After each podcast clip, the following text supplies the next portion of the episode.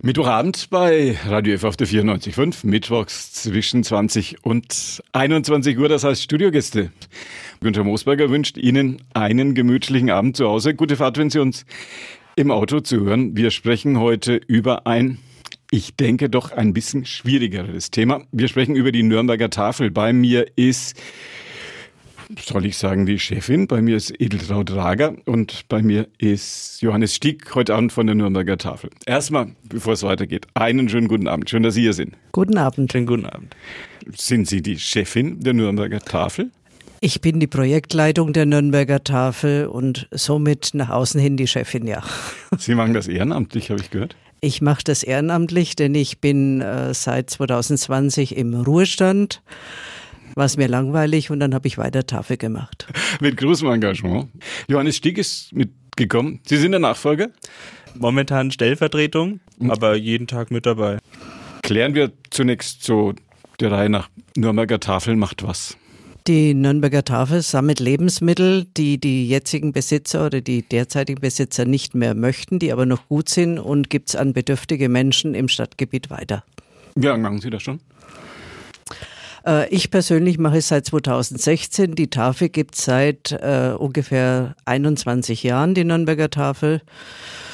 Waren wir in Nürnberg vergleichsweise früh noch mit dran? Wann, wann gab es in Deutschland die ersten Tafeln? Wir, wann ist das so aufgekommen? Wir haben heuer 30-jähriges Jubiläum der Tafel Deutschland. Also äh, die erste Tafel war die Berliner Tafel, äh, die von der Susanne Wert in Berlin von einem Frauenverein gegründet wurde. Und wir sind dann die anderen Tafeln Zug um Zug nachgekommen. Also ich bin seit jetzt fünf Jahren dabei. Die ersten beiden Jahre ähm, ehrenamtlich noch. Und irgendwann kam dann Frau Rager mal so auf mich zu, hey, möchten Sie es nicht eigentlich auch hauptamtlich machen? Wir bräuchten noch ein paar gute Leute. Und habe dann erstmal gedacht, ja, das macht sie jetzt erstmal eine Zeit lang. Bin jetzt aber dabei geblieben und ich werde wahrscheinlich auch nicht mehr weggehen. Was muss man lernen? Was muss man mitbringen, um eine soziale Einrichtung wie die Tafel leiten zu können, führen zu können? Viel Engagement, viel Geduld und es muss auf jeden Fall, es ist eine füllende Aufgabe. Also es ist nicht, dass man sagen kann, man kommt um acht und man geht dann um vier und dann ist der Tag zu Ende, sondern man ist eigentlich durchgängig für die Tafel bereit. Auch an den Wochenenden, auch wenn man zu Hause schon auf dem Sofa hockt. Äh, das muss man auf jeden Fall mitbringen und auch abkönnen. Klären wir, wie die Nürnberger Tafel zu den Lebensmitteln kommt? Äh, also wir haben das Glück, dass wir äh, viele äh, langjährige Spender haben, bei denen wir abholen dürfen. Aber nichtsdestotrotz sind wir natürlich ständig bemüht, neue Spender zu finden, da halt auch die Kundenzahl erschreckenderweise sehr stark ansteigt.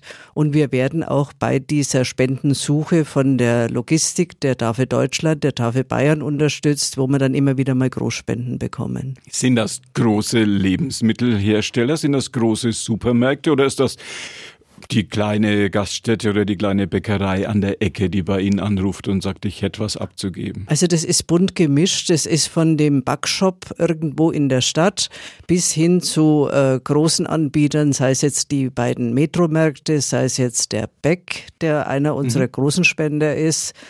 Äh, es ist wirklich, wer jetzt das Gefühl hat, ich habe jetzt irgendwas über, möchte es aber nicht irgendwie in die Tonne schmeißen, ruft bei uns an und sagt, könnt ihr abholen. Leider Gottes müssen wir natürlich auch die eine oder andere Spende mal ablehnen. Äh, Sie haben gerade angesprochen Gaststätten, da ist es natürlich sehr schwierig. Man kann hier Spenden annehmen, die noch in der Küche, noch nicht im Kreislauf waren, aber sobald sie halt mal am mhm. Tresen waren, ist es leider auch für uns tabu. Aus Gründen der Lebensmittelhygiene genau. wahrscheinlich. Wie viele Ausgabestellen hat die Tafel in Nürnberg? Also die Tafel hat eine Zentralstelle, das ist in der Sigmundstraße, die haben wir viermal die Woche offen und im Moment haben wir fünf Außenstellen quer über das Stadtgebiet verteilt. Jeden Tag an ist eine Außenstelle noch zusätzlich geöffnet. Wo sind die? Also die Zentrale, wie gesagt, ist eben in der Sigmundstraße. Äh, montags ist eine Außenstelle in der Grolandstraße. Äh, dienstags eigentlich in der Nunnenbeckstraße beim Rotkreuzhaus. Äh, leider durch einen Wasserschaden momentan ausgelagert in die Wartburgstraße am Nordostbahnhof. Dort auch Freitag die reguläre Ausgabe. Mittwoch in Langwasser, die größte Außenstelle, die wir haben. Da kommen am meisten Kunden hin. Und Donnerstag noch eine, eine relativ kleine Ausgabe am Jakobsplatz beim Weißen Turm. Große Frage. Ist die Armut in Nürnberg, vielleicht kann man das auch für Fürth oder für Erlangen so hier für die Metropolregion mit beantworten, ist die Armut bei uns groß? Ich würde sagen, ja. Und es ist erschreckend, dass die Armut jetzt halt auch äh, Bevölkerungsschichten erreicht, die vielleicht vor zwei Jahren noch überhaupt nicht drüber nachgedacht haben, äh, dass man sich so sehr einschränken muss. Äh, wir sehen immer mehr bei den Kunden, dass sich Menschen anmelden bei uns, die in Lohn und Brot stehen, also die Erwerbseinkommen haben, aber es reicht halt am Monatsende nicht. Wenn man dann zu Ihnen kommt, wollen Sie dann so einen Nachweis sehen? Wir brauchen einen Nachweis, denn wir sind ja gemeinnützig. Das heißt, wir haben ja in unseren Satzungen drin, dass wir nur an bedürftige Menschen ausgeben dürfen. Das heißt, der Kunde muss sich bei uns ein Stück weit finanziell ausziehen und halt seinen Leistungsbescheid, wenn er denn irgendwo von öffentlicher Stelle Leistungen bekommt oder einen Einkommensnachweis vorlegen. Wobei wir den nicht dauerhaft brauchen. Wir wollen ihn sehen. Wir stellen fest, der Kunde ist bedürftig. Das wird so registriert. Dann bekommt er einen Tafelausweis und kann kommen. Sie sagen der Kunde, nicht der Hilfsbedürftige. Nein, es, wir sehen die äh, Menschen, die bei uns Ware abholen, als Kunden und versuchen sie auch immer so zu behandeln. Suppenküche habe ich gesehen, gibt es bei Ihnen auch. Haben alle Tafeln in Deutschland eine Suppenküche mit dabei oder ist das eine, ein speziell Nürnberger Engagement? Also in Bayern, glaube ich, sind wir im Moment die einzige Tafel, die eine Suppenküche hat. Bundesweit gibt es äh, Suppenküchen oder Mittagstische bei den Tafeln, vor allem in den bevölkerungsreichen Bundesländern, also im Nordrhein-Westfalen und so weiter. Bei uns war es einfach so die Idee, äh, wir haben festgestellt, dass wir sehr viel Lebensmittel in großen Mengen bekommen und oftmals auch Lebensmittel bekommen, die man am nächsten Tag nicht mehr in die Ausgabe geben kann. Zum Beispiel jetzt im Moment ist ja die Obstzeit. Wenn Sie halt Beeren oder was haben, die können es jetzt an dem Tag noch irgendwo verarbeiten, am nächsten Tag nicht mehr. Und dann war unser Ziel, wenn wir umziehen, was wir vor zwei Jahren getan haben, in die Sigmundstraße, muss eine Küche mit her. Und all diese Dinge können noch gerettet werden, indem man sie zeitnah verarbeitet oder halt einfach unseren Kunden ein warmes Essen bietet für ganz geringe Gebühr. Und das können wir jetzt eben an dem neuen Standort seit zwei Jahren umsetzen, was uns persönlich schon glücklich macht, aber unsere Kunden haben es zum Teil noch nicht so sehr verinnerlicht, dass man neben dem Tafeleinkauf auch äh, sich ein bisschen hinsetzen kann, ein wenig ratschen kann und vielleicht auch was Tolles essen kann. Wenn man mithelfen möchte, kann ich einfach so kommen und, und, sagen, ich würde da gerne mithelfen oder sagen, muss ich da erstmal beweisen, dass ich nicht unbedingt zwei linke Hände habe? Ja, gut, also in, in der Theorie kann man schon einfach ja. vorbeikommen. Sinnvoll ist es natürlich, mal vorher kurz anzurufen oder eine ja, E-Mail ja, zu schreiben. Dann können wir einen Termin ausmachen ähm, und einfach mal die verschiedenen Bereiche zeigen. Ähm, diejenigen können dann einfach mal mitarbeiten, sich das angucken, ob es passt oder ob es nicht passt oder ob sie lieber in einen anderen Bereich möchten. Und wenn sie dann sagen, ja, das gefällt ihnen, sie möchten gern weiter mitmachen, dann herzlich willkommen. Gibt es in Nürnberg, gibt es Wohnviertel? Vielleicht können Sie es auch für Fürth sagen, Radio F ja auch mit sehr vielen Hörern in Fürth und in Erlangen, auch wenn das sicherlich jetzt nicht unbedingt das Aufgabengebiet Ihrer Tafel ist. Gibt es in Nürnberg, in Fürth, in Erlangen Gegenden, die eher wohlstandsgefährdet sind, sage ich jetzt mal, um das Wort Armut nicht gleich in den Mund zu nehmen? Es ist eine schwierige Frage. Ich kann es eigentlich nur für Nürnberg beantworten. Wir haben Gegenden, wo wir relativ viele Kunden haben. Also es ist natürlich zum einen Langwasser, weil es halt auch sehr groß ist und viele Menschen dort leben.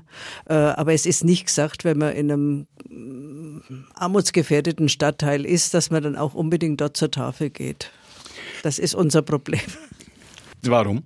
Die Menschen, die zu uns kommen, äh, haben oft mal Probleme in ihrer Umgebung äh, sichtbar zu machen, dass sie zur Tafel gehen. Also wir haben immer wieder Kunden, vor allem von den älteren Kunden, die lieber durch die ganze Stadt fahren, nur damit niemand im Umfeld jetzt weiß, der ist Kunde bei der Tafel. Die Lebensmittelverschwendung ist nach wie vor groß? Wir erleben es immer wieder, dass es doch äh, noch sehr groß ist. Äh, zum einen, wenn man ja sieht, was wir teilweise abholen bei den Händlern, äh, bei den Produzenten. Äh, aber ich denke, die größte Lebensmittelverschwendung ist in den Haushalten, dass man halt einfach äh, nicht unbedingt mit Augenmaß einkauft, sondern halt Sachen einkauft, die ich jetzt gar nicht wegbringe und die man dann halt einfach wegwirft. Das ist ja, finde ich sehr tragisch. Das ist dieser Reflex, also viele Leute gehen spontan einkaufen oder noch nach der Arbeit einkaufen, machen sich vielleicht nicht unbedingt einen genauen Plan, was brauche ich jetzt eigentlich wirklich, ähm, gehen dann in den Supermarkt, sehen viele tolle Sachen, auch toll angepriesen, auch günstige Sachen, weil bei uns in den Supermärkten ja auch die Lebensmittel teilweise sehr, sehr günstig angeboten werden, ähm, machen sich dann im Endeffekt den Wagen voll und merken dann zu Hause, mh, hm, gut, das und das hätte ich jetzt vielleicht doch nicht gebraucht, ich kann es gar nicht verarbeiten oder auch nicht verkochen. Sinnvoller wäre da halt schon eine Vorplanung, dass man sagt, gut, für zwei, drei Tage, ich mache mir einen Plan, was möchte ich eigentlich kochen und kaufe dann dafür wirklich die Sachen ein, dann passiert das eigentlich auch gar nicht. Machen Sie sich einen Einkaufszettel, macht sich die, die Chefin die, der Nürnberger Tafel Einkaufszettel? Ich mache mir, wenn es geht, einen Einkaufszettel einfach aus dem Grund, damit ich nichts vergesse und für meinen riesengroßen Haushalt mit einer Person dann halt wirklich auch nur adäquat einkaufe. Deswegen passiert es auch, dass ich mal im Kühlschrank irgendwas verschlupft. Aber ich bin halt so einer, der äh, wirklich nach der Devise lebt, abgelaufenes MHD ist nicht zwangsläufig giftig und esst es dann auch noch, wenn es vielleicht der andere wegschmeißen würde. Wie kaufen Sie ein, Herr Stieg? Äh, ja, eigentlich nur mit Einkaufszettel. Auch aus dem Grund, dass ich mir teilweise nicht mehr merken kann, was ich mir eigentlich gedacht habe, dass ich einkaufen möchte. Aber halt auch aus dem Grund, dass ich nicht zu viel zu Hause habe. Ich bin relativ viel in der Arbeit, habe auch teilweise abends nicht mehr so wirklich Zeit oder Lust, was zu kochen. Und wenn ich dann halt vorher schon weiß, gut, an den Tagen brauche ich auch eigentlich keine Sachen, dann muss ich mir am Montag jetzt nicht für einen Mittwoch einen Lauch kaufen, wenn ich dann eh weiß, dass ich nicht koche und am Donnerstag der Lauch dann in den Müll wandern würde, zum Beispiel. Großes Thema, wenn es um Lebensmittel geht, wenn es um Hilfe geht.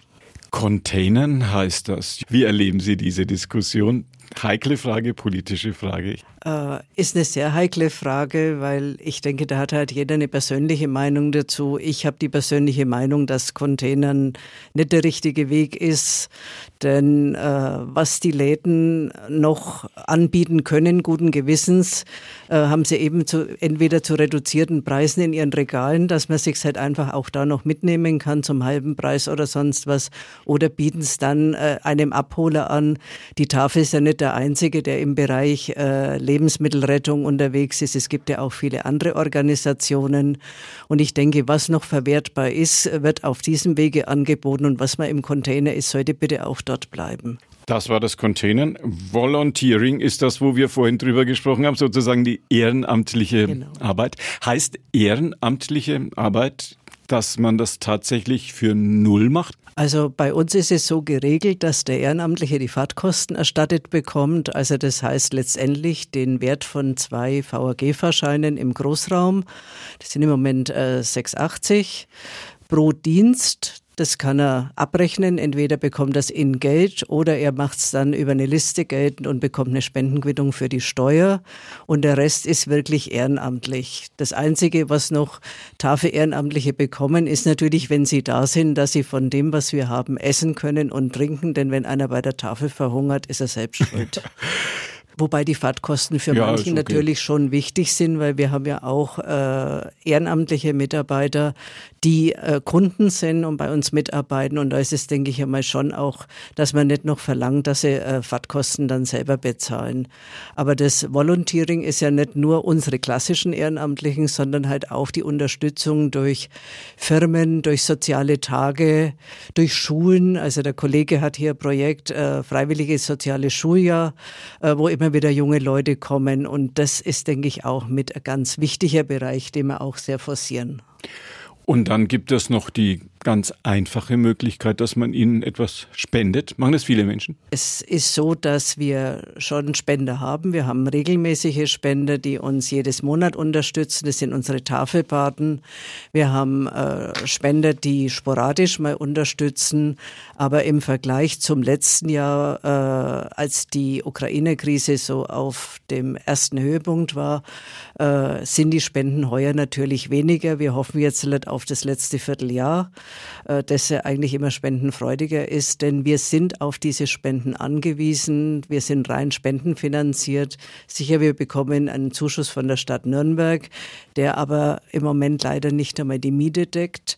Äh, und darum brauchen wir die Spenden und es ist natürlich nie zu viel. Jetzt müssen wir noch eine Frage klären. Wie ist das mit dem Mindesthaltbarkeitsdatum? Das ist ja für viele Menschen immer der Reflex, werfe ich weg, weil da steht ein Datum drauf, was schon äh, längst mhm. abgelaufen ist. Und wo ist da tatsächlich die Grenze?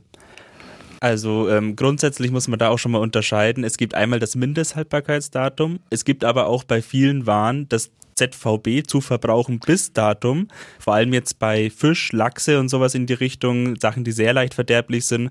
Bei dem ZVB-Datum muss man wirklich drauf gucken. Ab dem Tag, wo drauf steht, muss es weggeschmissen werden. Es ist wirklich nicht mehr gut und wir als Tafel dürfen es da auch nicht mehr weitergeben. Rein rechtlich ist es komplett ausgeschlossen. Stehen ähm, da die Buchstaben ZVB auf? Da steht meistens ausgeschrieben zu verbrauchen bis. Oh, ja, ja. Und dann an dem Tag geht es meistens noch, aber dann ab dem Tag auf jeden Fall nicht mehr. Äh, Mindesthaltbarkeitsdatum kommt natürlich komplett darauf an, was es ist. Also, dass die Lebensmittel nach dem Tag meistens noch gut sind, ist natürlich logisch. Also, die werden jetzt nicht automatisch an dem Tag schlecht. Gerade bei Trockenwaren, Nudeln, Mehl, die halten sich eigentlich auch noch Monate drüber. Da muss man halt schon gucken, ist die Verpackung noch in Ordnung, ist irgendwo ein Riss oder sonst was. Das kann das vielleicht beeinflussen äh, grundsätzlich bei Trockenwaren aber auch monatelang drüber noch. Nudeln werden nicht schlecht. Ähm, genauso wenig wie Mehl oder Zucker. Muss man halt nur gucken wegen Motten, aber das sieht man ja dann. Ja. Wo man halt aufpassen muss, ist es bei Kühlware. Wobei man schon sagen kann, so ein Standardjoghurt, wenn man den jetzt kauft, der hält auch zwei Wochen drüber mhm. noch. Man muss halt dann schon gucken, man macht ihn auf. Wenn oben nichts drauf ist, dann ist er locker genießbar. Wenn er sich halt schon wölbt, dann würde ich ihn nicht mehr essen. Also ganz normal sehen, riechen, vielleicht mal probieren. Wenn dann alles in Ordnung ist, dann kann man es noch genießen. Letzte Frage. Können Sie durch die Stadt gehen, ohne Armut zu sehen, ohne Probleme im sozialen Leben der Großstadt zu sehen? Schwer. Eigentlich gar nicht. Man sieht es überall. Ich bedanke mich bei Ihnen ganz herzlich, dass Sie heute Abend bei uns im Radio F-Studio waren. Gerne, wir bedanken uns. Sehr gerne. Von der Nürnberger Tafel zu uns gekommen, Edeltraud Drager und Johannes Stieg. Wenn Sie spenden möchten, Spendennummer findet man sicherlich im Internet. Einmal Nürnberger Tafel reinschreiben. Und wenn Sie sich engagieren möchten, Sie wissen, wo Sie meine heutigen Gäste finden. Günter Moosberger war Ihr Gastgeber. Bei uns geht's jetzt den 21 Uhr Nachrichten entgegen.